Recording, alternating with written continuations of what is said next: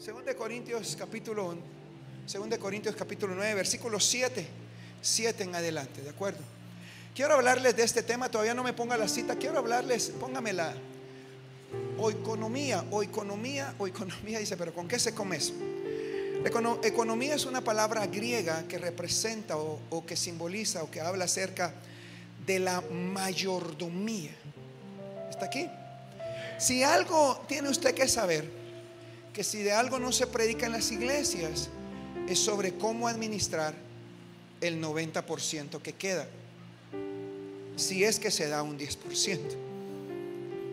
Entonces tiene que, eh, eh, eh, me, he dado la necesidad, porque Dios abrió una oportunidad el día miércoles. Bueno, yo sé que no vino nadie el miércoles, pues, pero el miércoles se abrió un kairos en la iglesia de oportunidades. Y estas oportunidades se van a ir manifestando en base a, la fidelidad que tenemos cada uno de nosotros de los recursos que Dios ha puesto en nuestras manos y pondrá en nuestras manos. Eh, antes de esto, mejor si quiere, sabe que vaya primero a Génesis capítulo número 1. Vaya conmigo a Génesis capítulo número 1. Y en Génesis capítulo 1 se da cuenta que dice en el versículo 1 que Dios, en el principio, Dios creó. Ese Dios es Elohim, el Dios que crea de la nada. El Dios que hace las cosas sin tener nada en la mano. Dios es un Dios que hace eso. Sin tener nada, Él puede comenzar a hacerlo todo.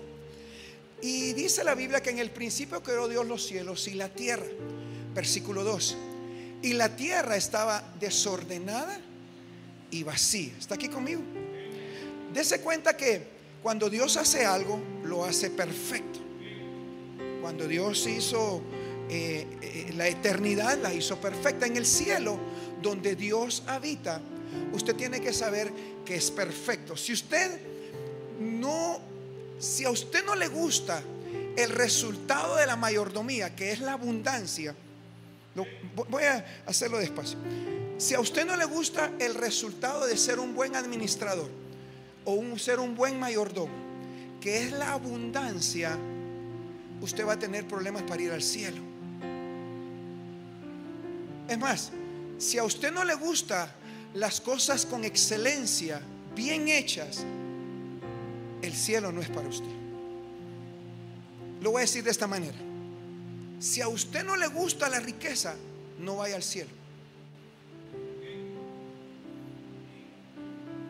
Porque en el cielo las calles son de oro. Y de repente cuando llegue al cielo y mira la calle de oro, va a decir, no, mucho. Hay que dárselo a los pobres. Entonces Dios le va a decir, pues te vas a tener que ir al infierno. Porque tiene que entender que aún para la abundancia, la actitud debe ser la correcta. Porque si usted mira que alguien carga un reloj de oro y a usted le ofende el reloj de oro, imagínese cuando usted llega al cielo y vea las puertas con una gema del tamaño de... Y usted va a decir, no, eso no es de Dios, pero es el cielo. Aquí no me está escuchando. Entonces, el problema grande que tenemos no es que la gente pierda. El problema más grande es cuando la gente gana.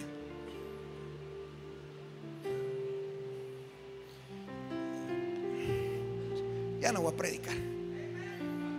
Hasta en inglés me dijeron, ve, amen. Thank you, man. ¿Me escucha acá? Dese cuenta que el problema no es cuando la gente pierde, porque a nadie le importa cuando usted pierde. Usted empieza en el problema de la envidia cuando usted empieza a ganar. Usted es un cero a la izquierda cuando es igual que todos. Pero media vez usted empieza a prosperar. Aquí no me están escuchando. Así que el problema el problema, mire lo que estoy diciendo, el problema no es cuando pierde, porque la gente está acostumbrada a perder. Y mi trabajo es hacerle un coco wash. No vayas ahí porque te lavan el cerebro. Sí, yo eso quiero. Porque si le funcionara todo lo que piensa, estuviera bien. Así que hay que hacerle un backup. Yo le aseguro que aquí tiene un oído. ¿eh? Hay que meterle una memoria, meterle ahí para hacerle un... Sacarle toda esa información de escasez, de pobreza, de deuda y llevarlo a una plenitud de abundancia. Yo no sé si alguien me está escuchando acá. Ahora, quiero que, que entienda el problema no es cuánto recibe, sino la actitud que usted tiene. Porque cuando no tenía, aquí pasaba de humilde. Pero ahora que tiene, hasta me mira así. No, pero usted no se ha dado cuenta. Yo digo, pero, pero, pero, pero. Lo que no sabe es que la actitud al administrar malos recursos lo vuelve a hacer perder. Y entonces es como la sabiduría del chavo del 8. Es que usted tiene que recordarse del chavo del 8. Porque el chavo del 8 decía, dentro de esas administraciones que le pegaba a uno, vuelve el perro arrepentido, con el hocico partido, con el rabo entre... Y entonces uno se da cuenta que después de que se rompen el hocico, el perro arrepentido, no usted, el perro arrepentido, porque se cuenta que hay un momento en que hay tanto orgullo que ya ni le da chance de arrepentirse. Es tanto el maldito orgullo. Porque ya llegó a un cierto nivel de estatus. Pero el problema es que no ha sabido cómo administrar esa abundancia. Porque esta prédica no es para haraganes. Esta es para gente que chambea, gente que trabaja, gente que se esfuerza, gente que, que sabe cómo trabajarlo. E, e, esta prédica no es para haraganes. Escúcheme bien. Esta enseñanza de administración no es para haraganes. Porque ¿qué va a administrar si no tiene? El problema es que cuando llegamos a cierto nivel de tener, ¿cómo hacemos para no perderlo? Entonces, dése cuenta que en Génesis capítulo 1, versículo 2, la tierra, la tierra estaba desordenada y vacía. Significa que cada vez que hay desorden, trae vacío. El problema no es que usted no trabaje, el problema es el desorden que hay. Porque el desorden siempre va a traer vacío. Dese cuenta que no solo es en el dinero. Porque hay hombres acá que no van a la casa a, estar en la casa porque sienten que la casa está vacía, está media fría, como que no se siente bien estar en la casa porque en la casa hay un desorden. ¿Cuál es el desorden? Para su mujer, usted segundo, primero son los hijos.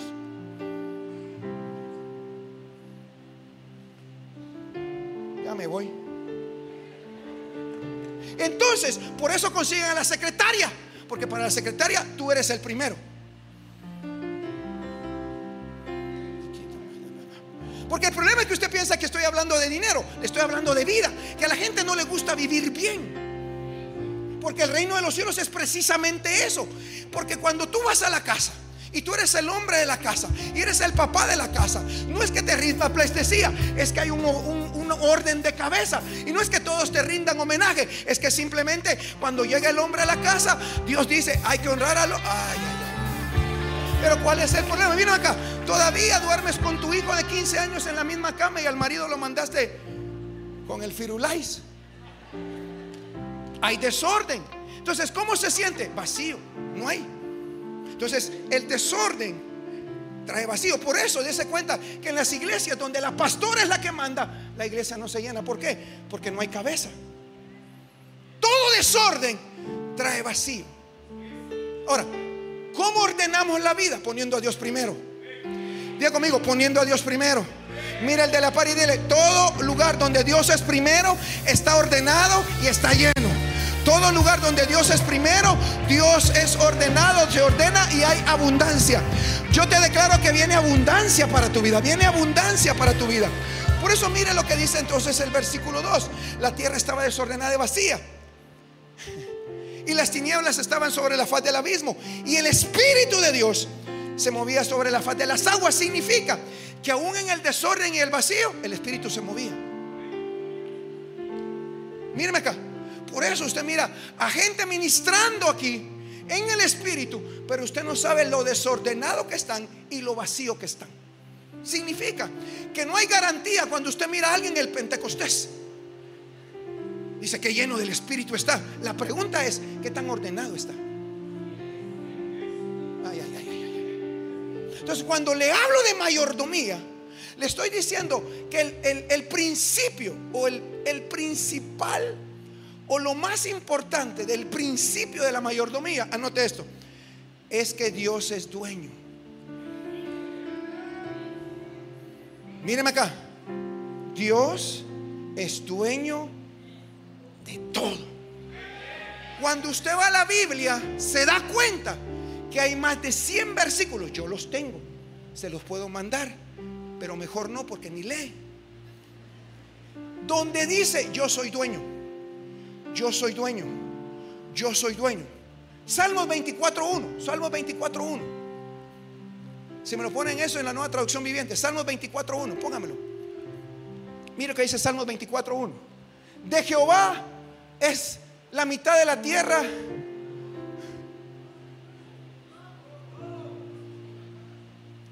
De Jehová es, de Jehová es la, levante su mano conmigo, Dios es dueño de todo. ¿Está aquí conmigo? Dígale que está al lado suyo. Dios es dueño de todo. Él es dueño de usted, de mí, de lo que tenemos, de lo que viene, de lo que va a agregar, de lo que viene al final de año. Él es dueño de... Mire cómo dice el Salmo 50, 12, 50, 17, el que pedí, Salmos 50 en la versión 60. Salmo 50 dice, si yo tuviera hambre, Salmo 50, si yo tuviera hambre, no te lo diría a ti, porque mío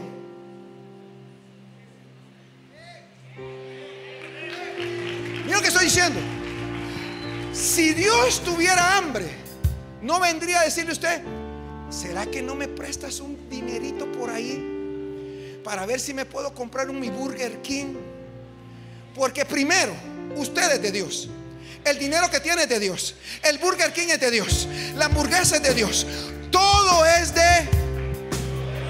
Ahora, el problema es este. Míreme acá. El problema es que no tenemos concepto de que alguien sea dueño de algo. Por ejemplo, déjeme, yo, ahí me sigue aquí. Por ejemplo, si yo le dijera a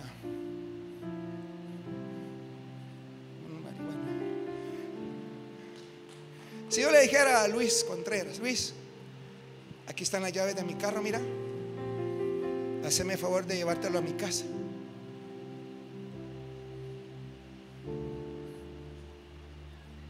¿cómo cree que lo manejaría? ¿Lo manejaría igual como su carro?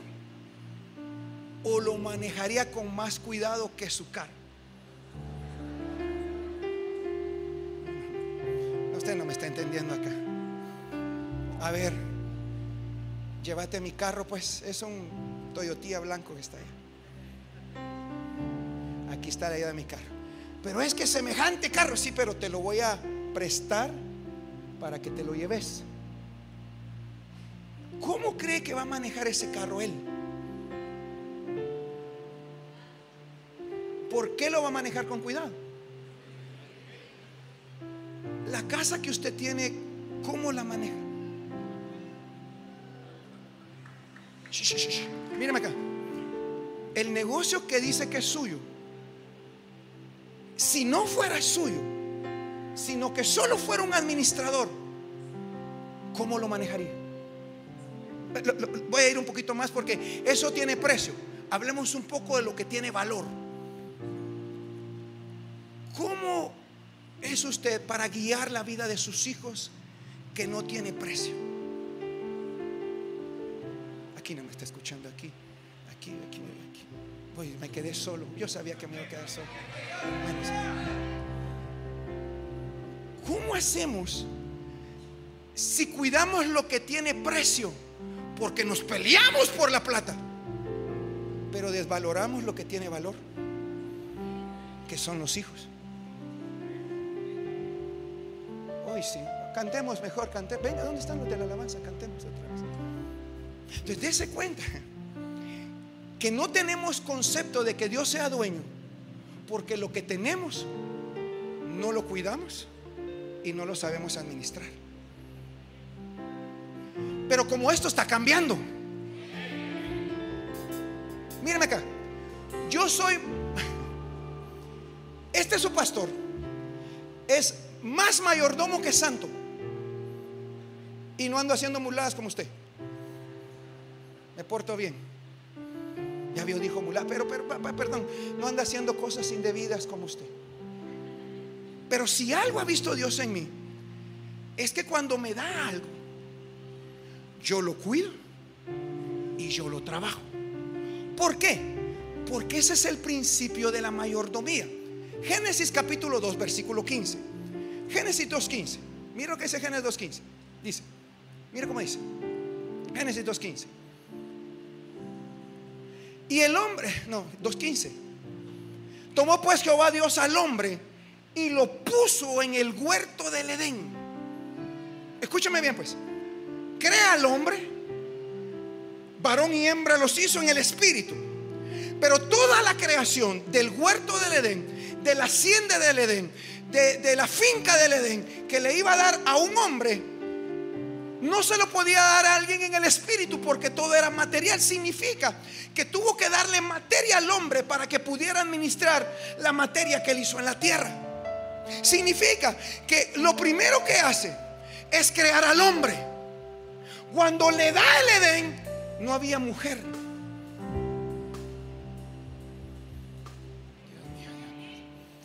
cuatro locas andan ahí. Mira lo que estoy diciendo.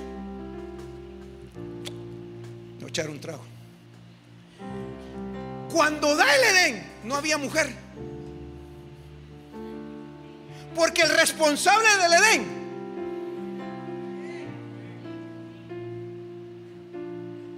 Nadie me dice nada hoy aquí. O los tengo más confundidos o, tiene la mujer el cuidadito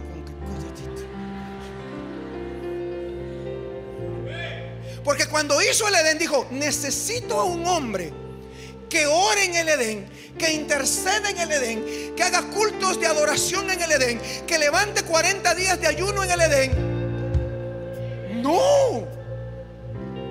Ay. Porque dice, es que el propósito de Dios, del hombre en la tierra, es adorar a Dios. No.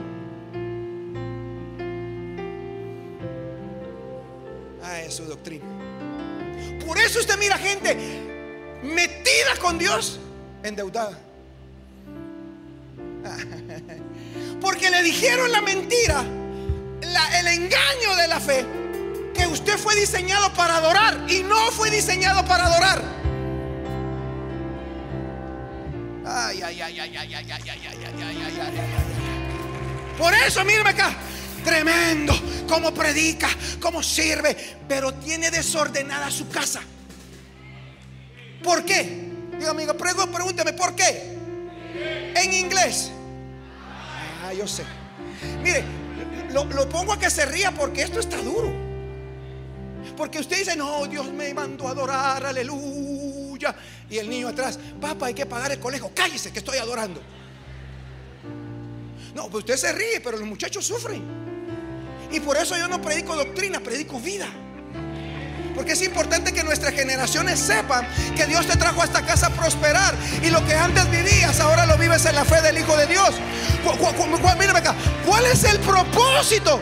¿Cuál es el propósito por el cual Dios puso a Adán en el Edén? Lo trabaja y lo cuida. ¿Para qué vino usted a la tierra? Aquí, aquí está. ¿A qué vino usted a esta tierra? No, hermano. Yo vine a adorar a Dios. Adore lo que quiera. Pero mi primero me saca el chance, compadre. Primero me cuida la tienda, me cuida la casa, me cuida los hijos. Se pone atrás. Ahora, ¿cuál es el problema? Que en nuestra nación, en nuestras culturas, no tenemos reino. Porque el reino es convicción. La religión lo único que trae son emociones. Entonces la gente se emociona porque siente la presencia de Dios y Dios dice, me sentiste hijo, ahora me trabaja lo que le di y me lo cuida. Ay, ay, ay, ay, ay, Escúchame bien, Dios abrió un portal de oportunidades. Y puede ser que ahorita no tengas nada que trabajar y nada que cuidar. Pero en esta oportunidad que viene, Dios te va a dar algo para que que trabajes y algo para que cuides. Porque a partir de ahora se acabó la pérdida. A partir de ahora ya no vas a perder. A partir de ahora serás como la luz de la aurora. Entonces, tenemos más cursos de adoración que de administración. Y dése cuenta que de las 38 parábolas de Jesús, 16 fueron de mayordomía. Porque Jesús estaba interesado en que aprendiéramos a cómo administrar el recurso. Por eso, míreme acá, póngame Génesis capítulo 2, versículo 15. Lo bendijo Dios, le dijo, tomó pues al hombre, diga conmigo, lo tomó. Significa que cuando Dios te pone en un lugar y te manda a trabajar y a cuidarlo, todo lo que hagas ahí te va a prosperar. Yo te declaro que todo te va a prosperar. Te declaro que todo te va a ir bien. Escúchame, no es que tú te hayas puesto, Dios te puso ahí. No es que tú te hayas metido, Dios te puso ahí. No es que el amigo te llevó, Dios te puso ahí. No es que alguien habló por ti, Dios mismo habló por ti y te puso ahí. Pero ¿para qué? ¿Para qué? Dos cosas. Para que trabaje y para que lo cuide. Así que míreme acá. Estoy rompiendo un poco de doctrinas. Dios me hizo para adorar. No, no, no, no. Yo tengo entendido, según este versículo, que Dios te hizo para dos cosas. Te dio un Edén. Te dio un Edén. Y dice, pero es que a mí no me ha dado nada. Bien, te dio un Edén. Es que yo todavía rento. Sí, porque los que venían detrás de ti nunca tuvieron el concepto. ¿Está listo? De propiedad.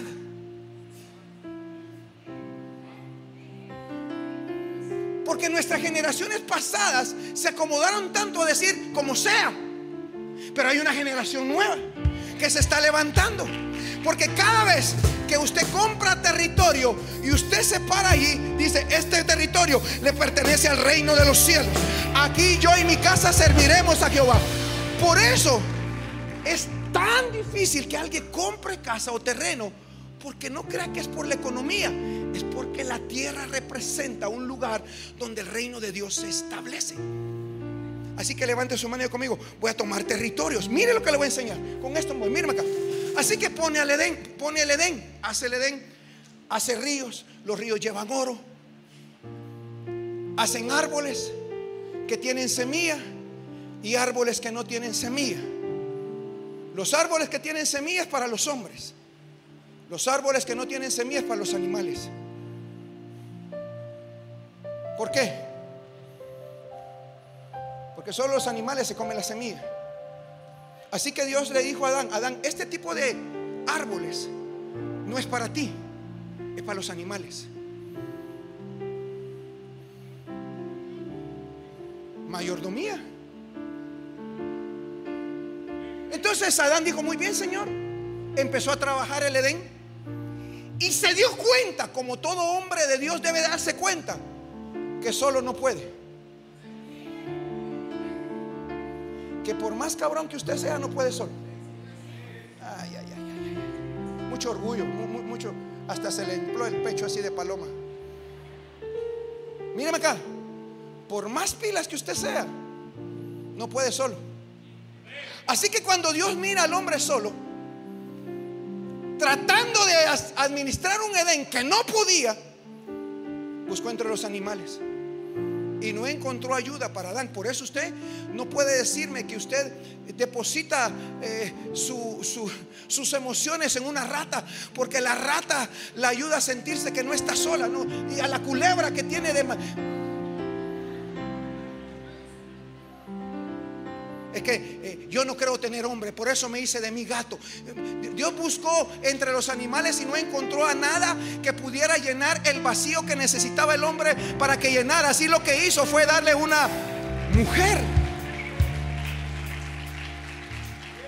Pero, pero, ¿cuál era el propósito de la mujer? Ayudarle a él a trabajar y a cuidar el Edén que le había dado a él.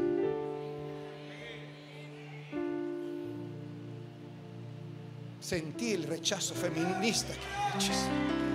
Pero ¿cómo es posible?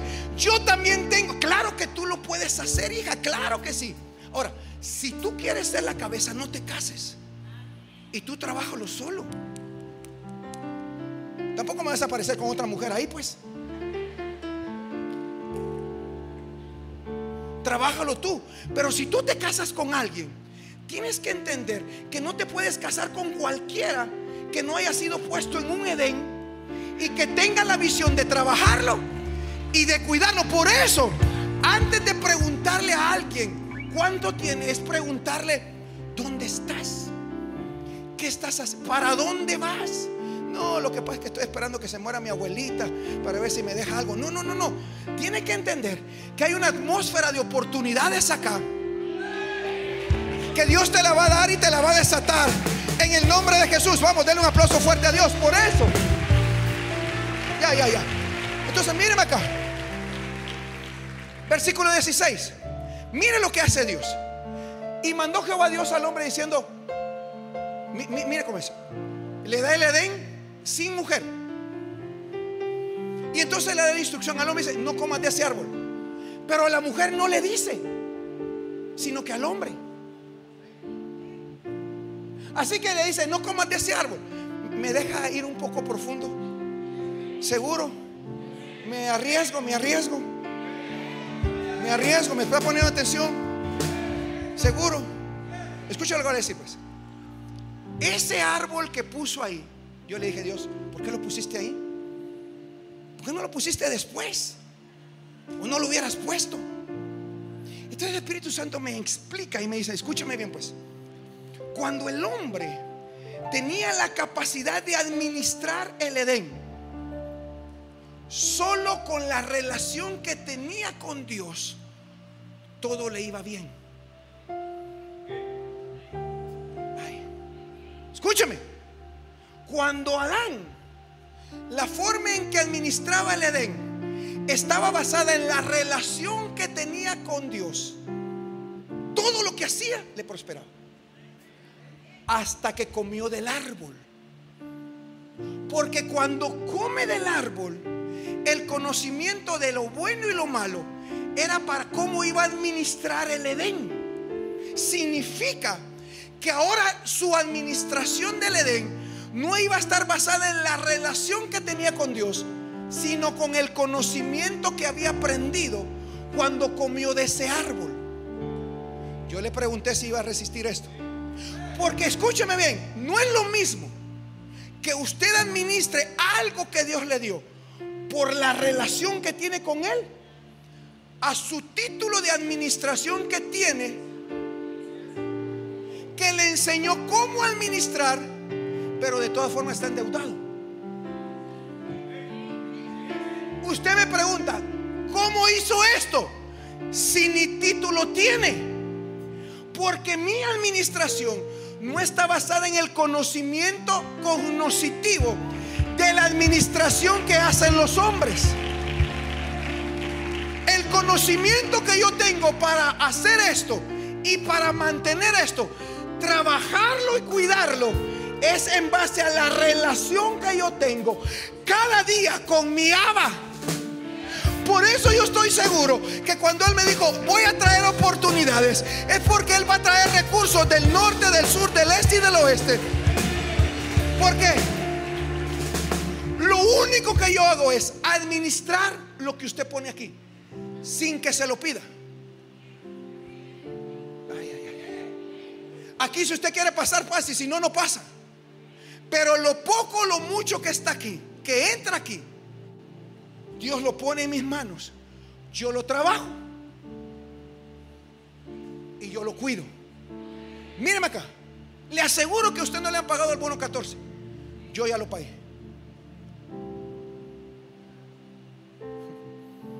Le aseguro que tiene que pedir préstamos a un banco para pagar el bono 14. Yo no lo pedí. Le aseguro, es que lo que pasa es que no tiene tantos, pero los que tengo. Porque si yo hiciera cuentas en mi humanidad de cómo hago el trabajo de acá, me daría depresión. Porque no entendería cómo. Teniendo una planilla más de 100 mil al mes, pagando un bono de 14 mil de 100 mil al mes, yo hago lo que hago. Y usted dice, pero no hay ni de 20 pesos. Eso es lo importante que usted no da 20 pesos, pero el Dios de los cielos que sabe cómo lo administro, lo poco que entra, Dios lo expande. Así que la idea de esta mañana, la idea de esta mañana es que usted sepa que hay dos formas en que la abundancia viene. Míreme acá. Escúcheme lo que le voy a decir. Esto es una oportunidad. Diga conmigo oportunidad.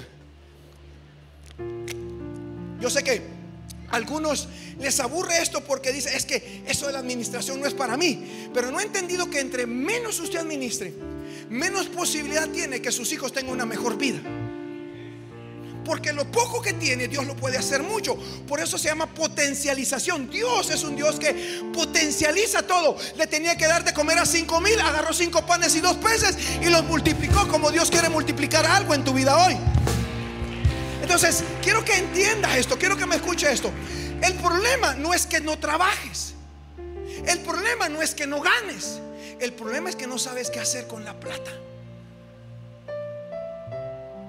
Porque que me acabo de tener 5 mil pesos. 5 mil pesos. Dice, pero, pero, pero, ¿dónde están?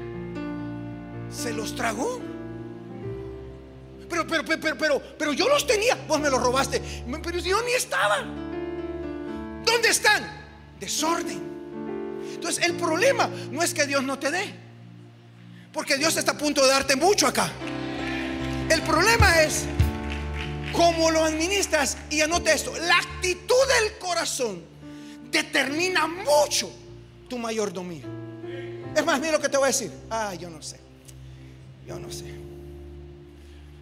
Eso lo voy a dejar para mañana que tengo un discipulado. Mañana tengo discipulado. Así que escúchame bien. Hay una oportunidad que viene. Hay una oportunidad que se va a desatar. Hay una oportunidad que Dios va a abrir un portal para su vida y va a traer un kairos para su vida. Si ha sido un mal mayordomo, eso se acaba hoy y viene una oportunidad. Y usted me dice, pastor, pero me he equivocado muchas veces. Y Dios dice, no importa cuántas veces te equivoques, media vez quieras arrepentirte y volver a comenzar, mis brazos estarán abiertos para que vuelvas a comenzar. Y yo estoy aquí para decirte, hay un tiempo de kairos. Ahora, escúchame bien. Ayer estaba pensando en esto. Y tuve que ver una película del coach Carter. Es una película de básquetbol que a mí me gusta el básquetbol. Y era un, un equipo de básquetbol fracasado y que no podían jugar. Bueno, podían jugar, pero la actitud era mala. Así que llega el coach Carter y los empieza a entrenar. Y agarró un muchacho como latino y siempre que lo miraba le decía, óigame, ¿cuál es su peor miedo? ¿Cuál es su peor miedo? Y el hombre no sabía qué contestarle porque no le entendía el coach Carter que lo entrenaba para la vida más que para el básquetbol, porque tiene que entender que esto no es para su negocio, es para la vida. Y él le decía, eh, ¿cuál, ¿cuál es tu peor temor? Y nunca le, nunca le contestaba. Hasta que entendió que lo que estaba haciendo el coach Carter con él era darle una oportunidad, no solo para jugar básquetbol, sino para que su vida fuera cambiada. Y a veces nosotros no valoramos a la gente que nos da oportunidades, no de trabajo, de ganar más, sino de vida.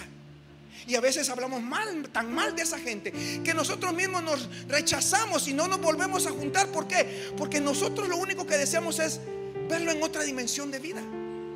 A mí no me interesa que ganes más, sino que tu vida cambie. A mí no me interesa el carro que tienes, sino que la vida de tus hijos cambie. A mí no me interesa eso, sino que tengas que saber que hay una oportunidad para entrar en una temporada nueva. Alguien me está escuchando acá. Y hay, una, hay, un, hay un poema que eh, eh, este presidente de, de, de, de, de Sudáfrica, Nelson Mandela, cuando tomó posesión, tomó una parte de un poema de una americana llamada de apellido Williams que dice así: Nuestro miedo más profundo no es ser inadaptados.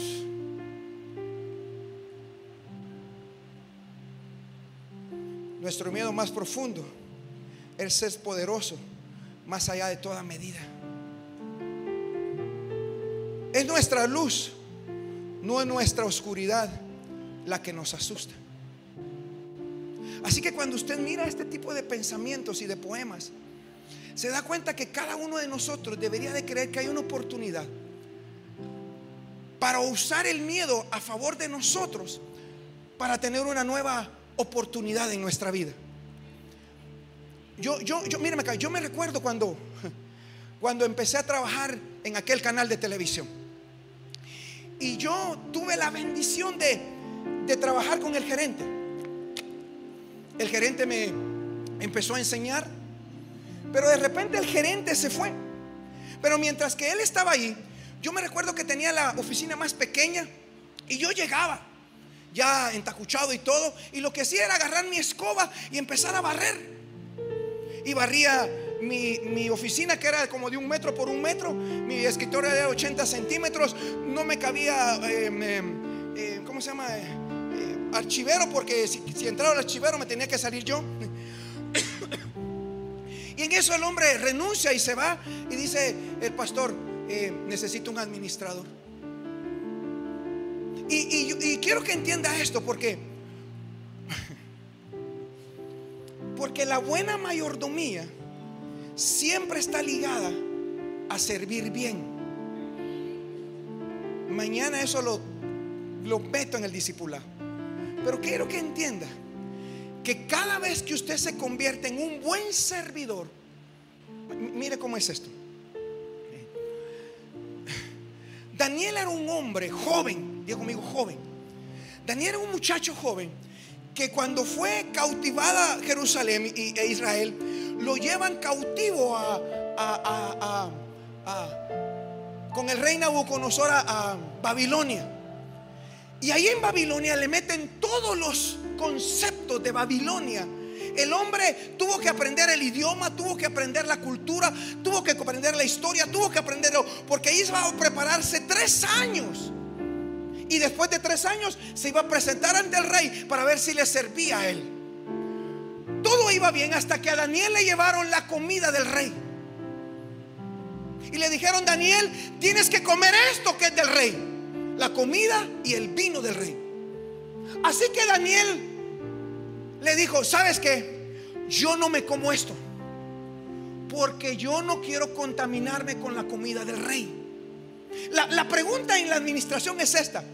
¿Quién le enseñó al muchacho a no hacerlo? ¿Por qué no se quiso contaminar? Sabía todo, había aprendido la cultura del país, había cultura, pero, pero míreme acá. Esa decisión de no contaminarse lo llevó a él a ser un gran administrador en cuatro periodos de gobierno.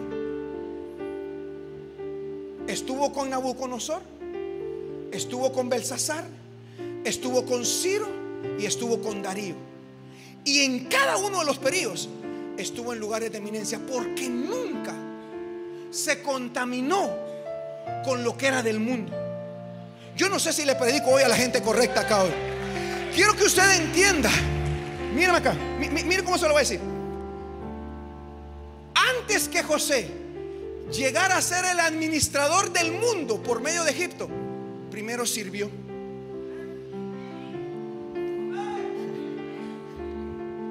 Así que usted que no sirve, la pregunta es que quiere administrar.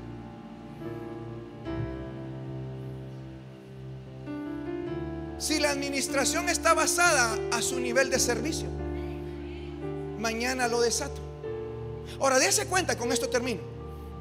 Ya voy a entrar a lo que tengo que entrar. Me dieron el canal 27 y me dijeron, administrelo. Le voy a dar mi clave, mi chivo. Anótelo. Lo agarré como que era mío. Agarré el canal como que era mío. Y dijo, aquí me voy a morir trabajando porque no era administrador de empresas, porque no tenía concepto de administración, porque era un bachiller en chencas y litros que no sabía ni qué quería, pero lo que quería era una oportunidad. Y a veces lo único que nosotros necesitamos es una oportunidad y un loco que nos crea que somos capaces de poder hacer algo que otros no pueden hacer. Así que cuando me dieron el canal 27, lo agarré como que era mío. Me venía, me iba temprano, llegaba temprano, me iba tarde. Maratones yo las trabajaba, yo las hacía. Y estuve a punto de perder mi matrimonio por eso, trabajando.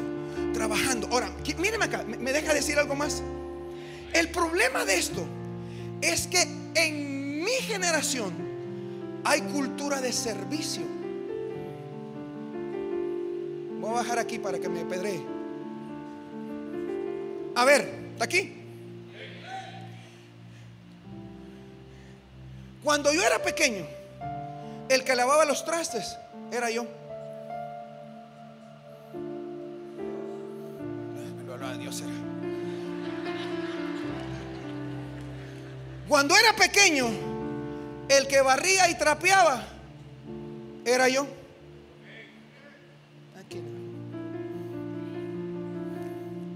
Cuando era pequeño, joven, el que le lavaba la bicicleta, porque mi papá no llegaba a carro, sino a bicicleta. Láveme la bicicleta. Era yo. Le voy a hacer una pregunta.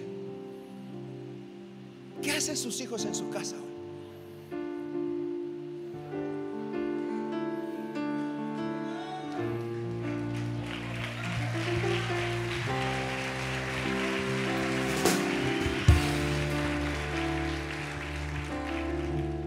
Esa maravillosa cultura de servicio que aprendimos en la casa es lo que nos tiene hoy parados. Dese cuenta que una generación que no sabe qué servir quiere poner presidente.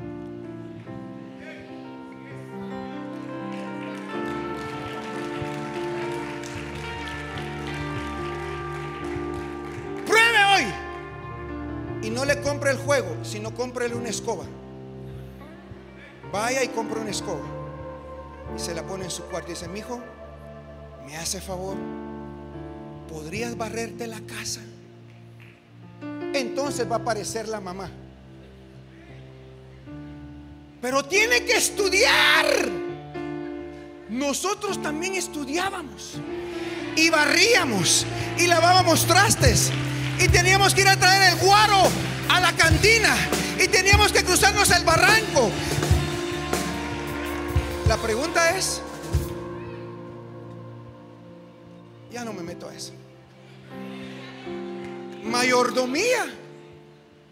Dice, es que ellos, no, mejor ya no digo nada.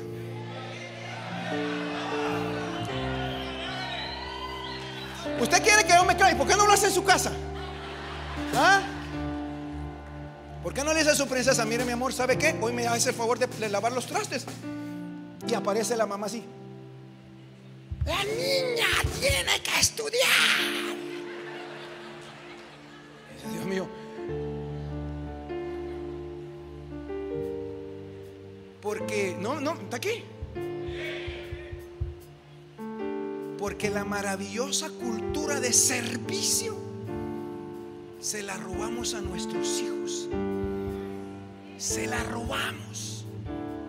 No tiene experiencia de servicio en la casa. Ahora, ¿y eso qué tiene que ver con la mayordomía? Míreme acá, míreme acá, mira. Ya me voy. ¿Cómo sabe usted que su hijo está preparado para casarse? Cuando sale de su cuarto y apaga la luz.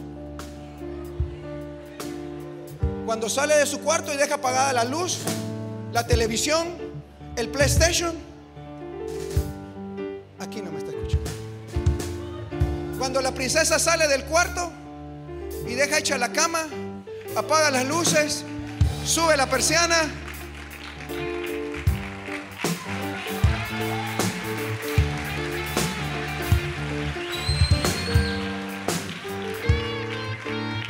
Yo me recuerdo a don Juan Francisco Eguizábal.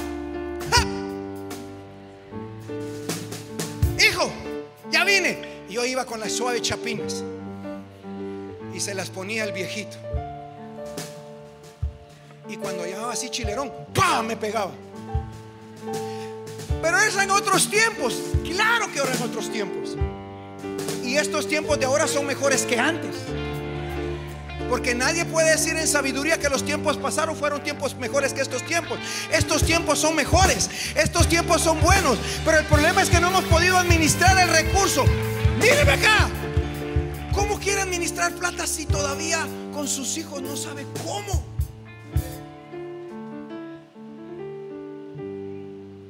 Es que yo no, yo no quiero que se gradúen de doctorado, me decía. El problema es que si no aprenden servicio en la casa,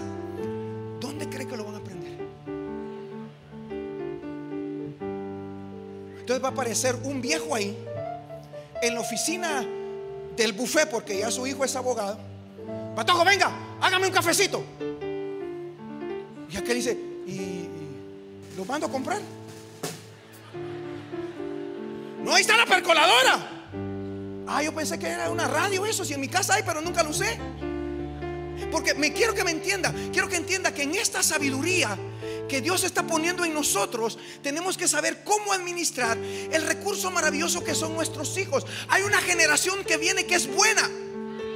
Eso, míreme acá, sus, acá, sus hijos son buenos, son bendecidos, son prósperos. No estoy hablando mal de ellos, pero en esta temporada que viene, tiene que entender que la convicción que hay que poner en ellos es que la excelencia viene por el servicio, la grandeza viene Ya me voy. Anote esto. Ya no, dice. Ya me voy. Anote dos cosas. Lo que quiero dejarle en su corazón es esto. ¿Cómo viene abundancia? Número uno, por lo que usted siembra. Según de Corintios 9:6. Ya me voy. Según de Corintios. ¿Para qué me metí con eso? No me hubiera metido con eso.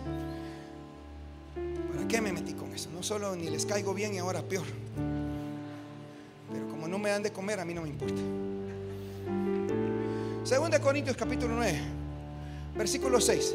Dice, y el que da, versículo 10, y el que da semilla al que siembra y pan al que come, proveerá y multiplicará y vuestra sementera y aumentará los frutos de vuestra justicia, para que estéis enriquecidos en todo. Míreme acá, anote esto.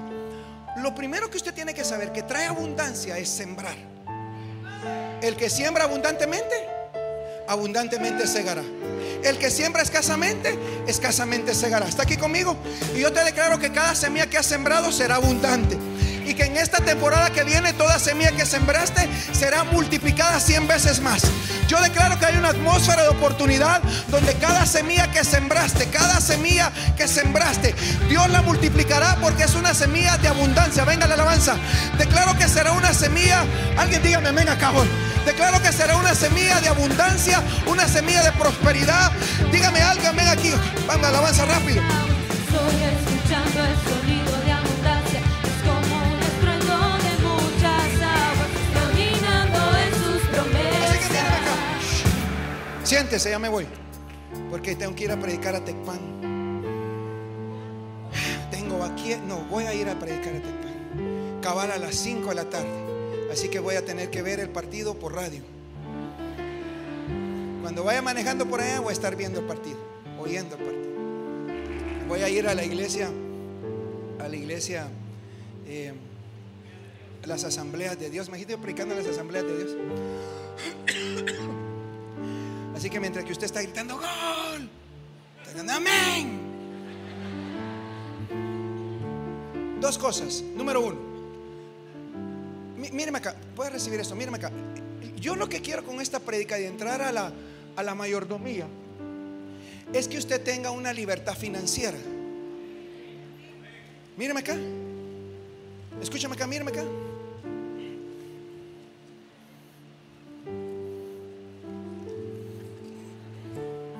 Solo porque está embarazada.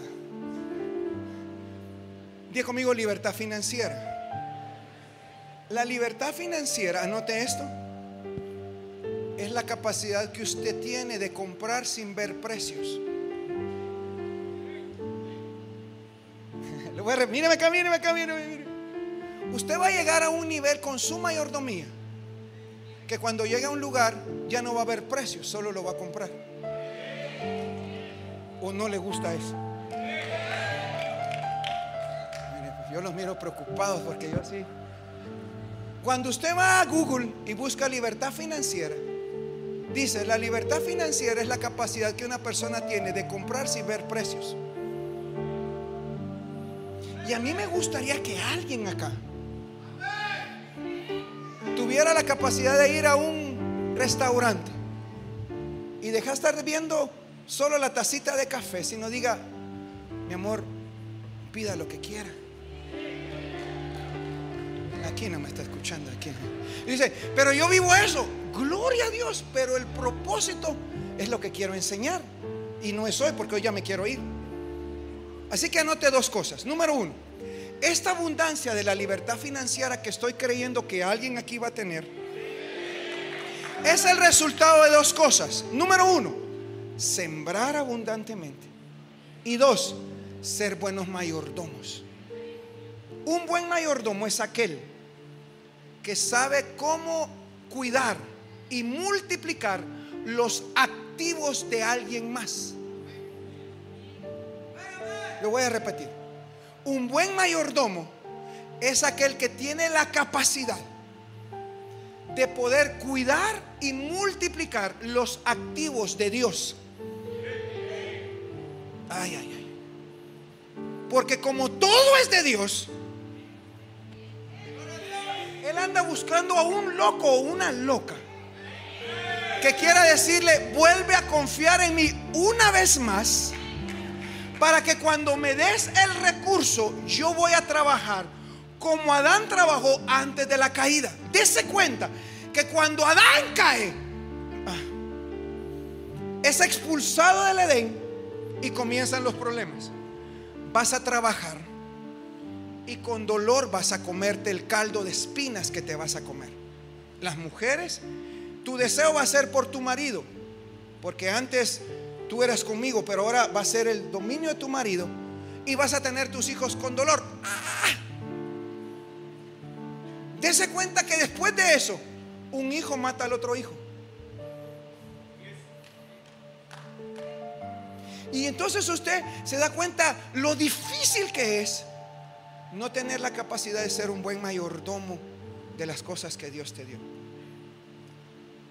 Dios está a punto de darte algo en la mano. ¿Me escucha? Yo, yo, yo, yo lo creo. El asunto es cuánto lo va a cuidar y cuánto lo va a hacer más grande. Porque el trabajo de un mayordomo no es solo cuidar, sino hacerlo más grande. Entonces, mírame acá. A uno le dio cinco, a otro le dio dos, a otro le dio uno. Cada uno conforme su. Y se fue lejos. Dice que el que le dio cinco ganó otros cinco y llegó con el Señor y dijo, aquí hay diez. Cuando lo vio el Señor dijo, bien buen siervo y fiel. En lo poco fuiste fiel, en lo mucho te pondré. Entra al gozo de tu Señor. Llegó el de dos y dijo, gané otros dos. Aquí hay otros dos, hay cuatro. Bien buen siervo y fiel, en lo poco fuiste fiel, en lo mucho te pondré. Entra al gozo de tu Señor. Llegó el que le había dado uno y le dijo, tuve miedo. Lo escondí, porque yo sé cómo eres tú. Tú siembras donde no recoges. Tú siembras, recoges donde no sembraste y recibes donde no esparciste. Así que tuve miedo que lo, lo escondí. Y le dijo el Señor, siervo malo, negligente y perezoso. Tú sabes que yo recojo donde no sembré. Así que por lo menos le hubiera dado lo que te di a los banqueros para que yo ganara mis intereses. Así que lo poco que tienes, quítaselo y dáselo al que tiene Palabra del Señor. Pero, pero el problema es que ahora queremos implementar un sistema de gobierno que hay que quitarle a los que tienen más para darle a los que no tienen.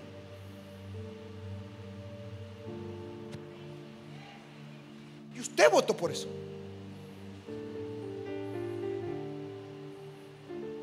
En contra del principio de la Biblia quitarle al que tiene para darle al que no tiene. Y Jesús dijo, hay que quitarle al que no tiene para darle al que tiene. ¿Por qué? ¿Por qué? ¿Por qué? No, pero ayúdeme, ¿por qué? ¿Por qué? No, pero gríteme, maltráteme, sáqueme la madre, aprovecho ahorita. ¿Por qué? No, pero dígame, ¿por qué? ¿Por qué porque el que tenía solo uno se lo quitaron. Porque no tuvo la capacidad de cuidarlo ni de hacerlo más grande. Tuvo el temor de esconderlo. Lo escondió. Y cuando vino el Señor le dijo, dámelo. Ni siquiera le dijo, mira, gané algo, no ganó nada. Y es que no he entendido que en el reino de los cielos, porque dice, el reino de los cielos es comparado a, a este hombre que le dio 5, 2 y 1. Porque el reino de los cielos que está en esta tierra y está en esta casa, lo que quiere es que tenga 5 o 2, pero no uno. Yo estoy aquí con gente que tiene la capacidad de multiplicar. Yo estoy aquí con gente que tiene la capacidad de hacer más grande. Dios no te trajo aquí para perder. Dios no te trajo aquí para dividir. Te trajo aquí para multiplicar. Dios te trajo aquí para que hagas más grande. ¿A quién se le ocurre? Darle al que no tiene. Dele un millón al que no tiene, pues. Y dígame cuánto le tarda. No, pero, pero, pero, quita esa cara evangélico. Dele un millón al que no tiene. ¿Qué hace con ese millón? Lo primero que hace es ir a Pollo Campero. Y lleva toda la ralea. Hasta los que lo odian. "Mira, Yo voy a invitar, yo pago, yo pago. ¿Sí o no? Sé que él se ríe. Pero déselo a alguien que tiene. Anote esto.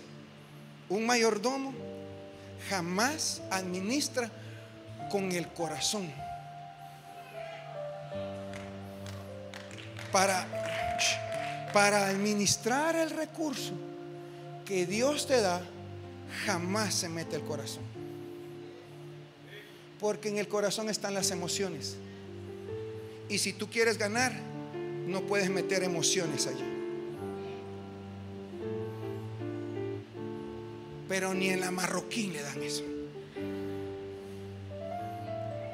¿Me escuchan? Así que mira al que está al lado de tú y le sabes que yo siento que voy a empezar a administrar bien lo que tengo. Cuando no tengas trabajo, vení conmigo que yo te lo voy a dar. no, no, no, no. ¿Está aquí conmigo? Quiero terminar con esto, porque ya me quiero ir. Voy para allá. ¿Alguien quiere ir conmigo? Nadie va. Todos quieren ver el partido, hijos de su bendición. Hace unos años atrás tuve la maravillosa experiencia de leer de Robert Kiyosaki, Padre Rico, Padre Pobre. Y la verdad es que es un libro que me cambió la vida. Así que comencé a ver principios muy importantes de administración. Eh, ¿Usted es administrador, pastor? No, pero, pero administro esto. Y, y no le debo nada a nadie. Ni de nada. Así que eh, empecé a leer eso y de repente me cayó en mis libros otro libro de Robert Kiyosaki que se llama Cultura Financiera para los Hijos. Y en la cultura financiera para los hijos aparece en la hoja principal, en la carátula, dice, ¿por qué los de 10 trabajan para los de 6? ¿Y por qué los de 8 trabajan en el gobierno? Y me llamó mucho la atención. ¿Por qué los que sacan 60 contratan a los de 10, a los de 100? ¿Y por qué los de 80 trabajan en el gobierno? Entonces lo fui a comprar, un librito así, lo empecé a leer. Y el concepto es de la cultura americana, de la economía eco- eh, americana, que el problema más grande de ellos son los subsidios y están matando a Estados Unidos. Pues nosotros no tenemos subsidios de nada. A nosotros nos subsidian los buses y los quitaron. El gas y está más caro. Pero bueno. Así que me di cuenta que a nuestros hijos no le enseñan cómo administrar el dinero. Entonces empecé a leer. Porque sacan maestrías, doctorados y todo eso. Y aquellos tienen mil pesos, se los matan.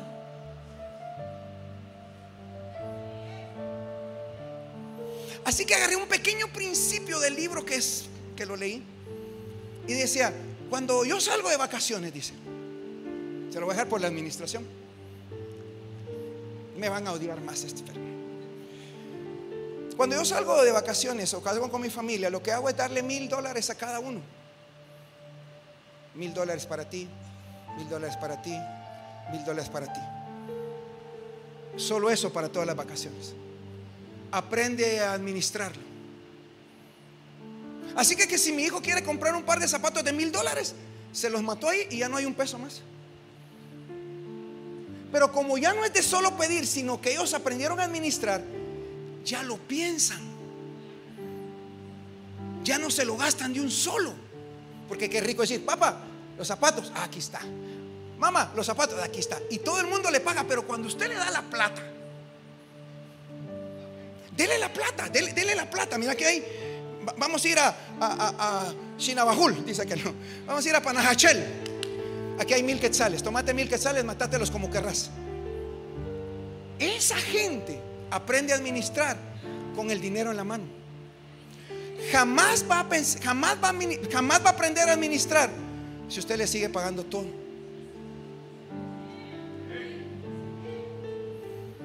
Yo solo digo, pues. Yo solo digo. Yo solo digo.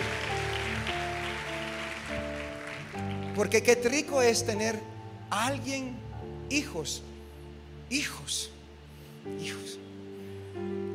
Que cuando uno está clavado dice, "Ah, ¿sabe qué le peleo a mis hijos? Que nunca cargan efectivo. No, vos sabes que un hombre siempre tiene que cargar efectivo. Aquí no, porque aquí nadie está creyendo eso. ¿Vos te has dado cuenta que un hombre siempre tiene que cargar? Mira, pa- pagate. Es que no tengo solo tarjetas. Tiene que cargar efectivo, hermano. Carga efectivo. car- Dice, Es que, no hay tarjeta y ni usan la tarjeta. Entonces uno tiene que pagar. Dese cuenta que así es la onda. Yo me estoy liberando. Mira el de la par y dile, viene una buena temporada. Dos cosas. Número uno, semillas y buena mayordomía. ¿Qué es la buena mayordomía? Que usted tenga la capacidad de cuidar y de multiplicar lo que Dios pone en tus manos. Y yo te declaro que eso viene sobre tu vida. Ponte de pie, dale un aplauso fuerte a Dios acá. Vamos, dáselo fuerte, fuerte, fuerte, fuerte. Te bendigo. Levanta tus manitas, te bendigo, hijo, hija, te bendigo. Declaro la bendición de Jehová sobre tu vida, que es la que enriquece y no añade tristeza sobre ella. Ve con paz, ve con bendición y declaro que el ángel de Jehová acampa alrededor de tu vida. Dios te protege y Dios te defiende. Y todos decimos,